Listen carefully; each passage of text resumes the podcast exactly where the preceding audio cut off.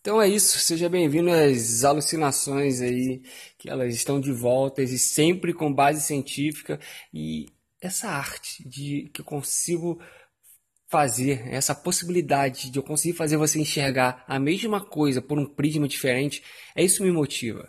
E eu tenho certeza que você vai ficar aqui nesse áudio até o final para você ouvir o que eu tenho para te dizer. Então vamos embora, vamos lá.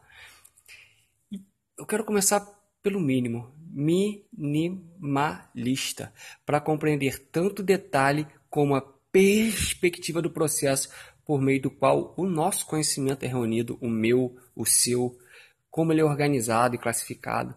Então parece essencial eu começar a te mostrar pelas menores e mais simples partículas da matéria física, pois estas são o ABC com que a natureza formou toda a estrutura da parte física do universo.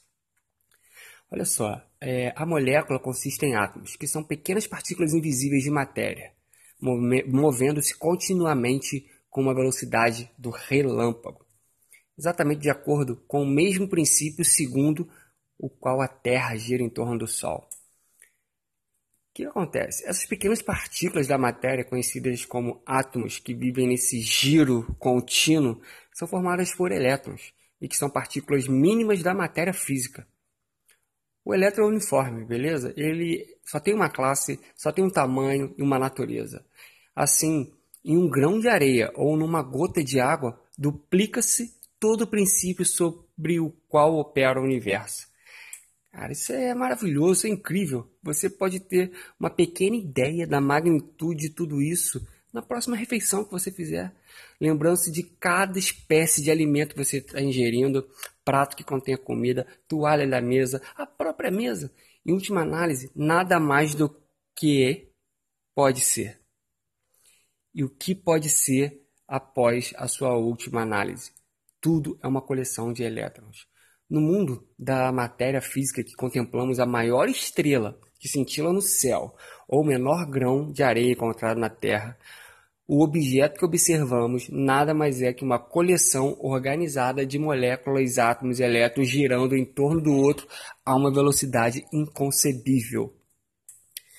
Cada partícula da matéria se acha num contínuo estado de movimento altamente agitado.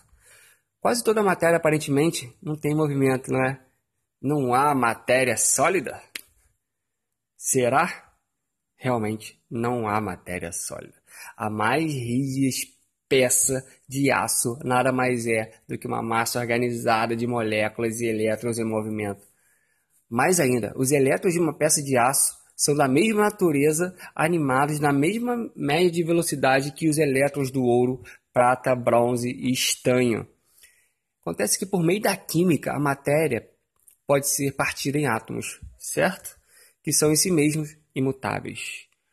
Os 92 elementos que nós conhecemos são criados mediante a combinação e transformação das posições dos átomos.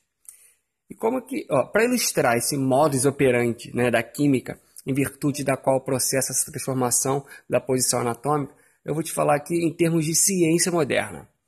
Os 92 elementos químicos do universo diferem um dos outros apenas. Olha só, os 92 elementos é isso que forma. Forma tudo que a gente conhece hoje. E, e eles se diferem um do outro apenas quanto ao número de elétrons que compõem os seus átomos e quanto ao número de combinações desses átomos nas moléculas de cada elemento. E eu vou te dar um exemplo. Um átomo de mercúrio ele tem 80 cargas positivas e 80 negativas no seu núcleo. Se um químico pudesse tirar dois dos seus elétrons positivos, ele teria conseguido instantaneamente o metal conhecido como platina. Se ele fosse um pouquinho mais além e retirasse daí um elétron negativo, o átomo do mercúrio teria se transformado em ouro. A fórmula por meio da qual essa transformação pode ser produzida tem sido objeto de pesquisas de, da, de grande parte dos alquimistas e de todos os químicos né, atuais de grandes químicos da, da, da nossa época. É um fato bem conhecido que todo químico, literalmente, tá? Dezenas de milhões de substâncias sintéticas podem ser compostas de quatro espécies de átomos: hidrogênio, oxigênio, nitrogênio e carbono. Pode-se afirmar que o átomo é a partícula universal com que a natureza constrói todas as formas da matéria. Desde o do grão de areia né, até a maior das estrelas que cintilam no espaço. Então se liga, o átomo ele é um material de construção da natureza, com o qual ele pode fazer erguer um carvalho ou um pinheiro, uma rocha de pedra ou uma areia, ou granito, ou um rato ou um elefante.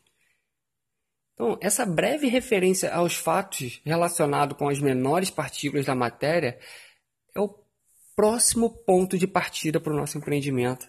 Isso é, encontrar a maneira de desenvolver e aplicar as leis do poder.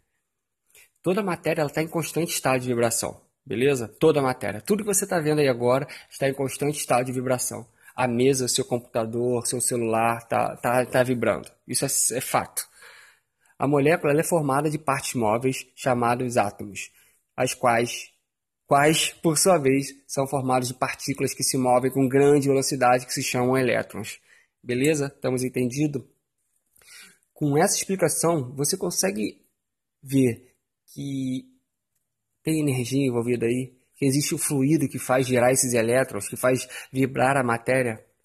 Logo, a forma como você vibra teus pensamentos vibram pode influenciar os seus resultados. Será?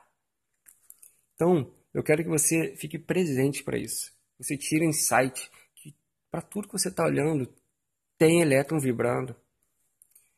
Beleza? Isso já está aí mais do que mais do que comprovado. E agora eu quero que você siga aqui comigo dentro desse podcast para a gente continuar alucinando sobre isso, trazendo a verdade por trás disso tudo e é do conhecimento dos cientistas que os elétrons se movimentam. Só que a grande diferença é que eles ainda não conseguiram estudar a energia fluida. Beleza? Então, eu queria que você pensasse se você já teve alguma experiência baseada em energia. E se você curtiu esse podcast, compartilha, manda para outras pessoas, porque aqui é só o começo. Bora, vamos dar o start.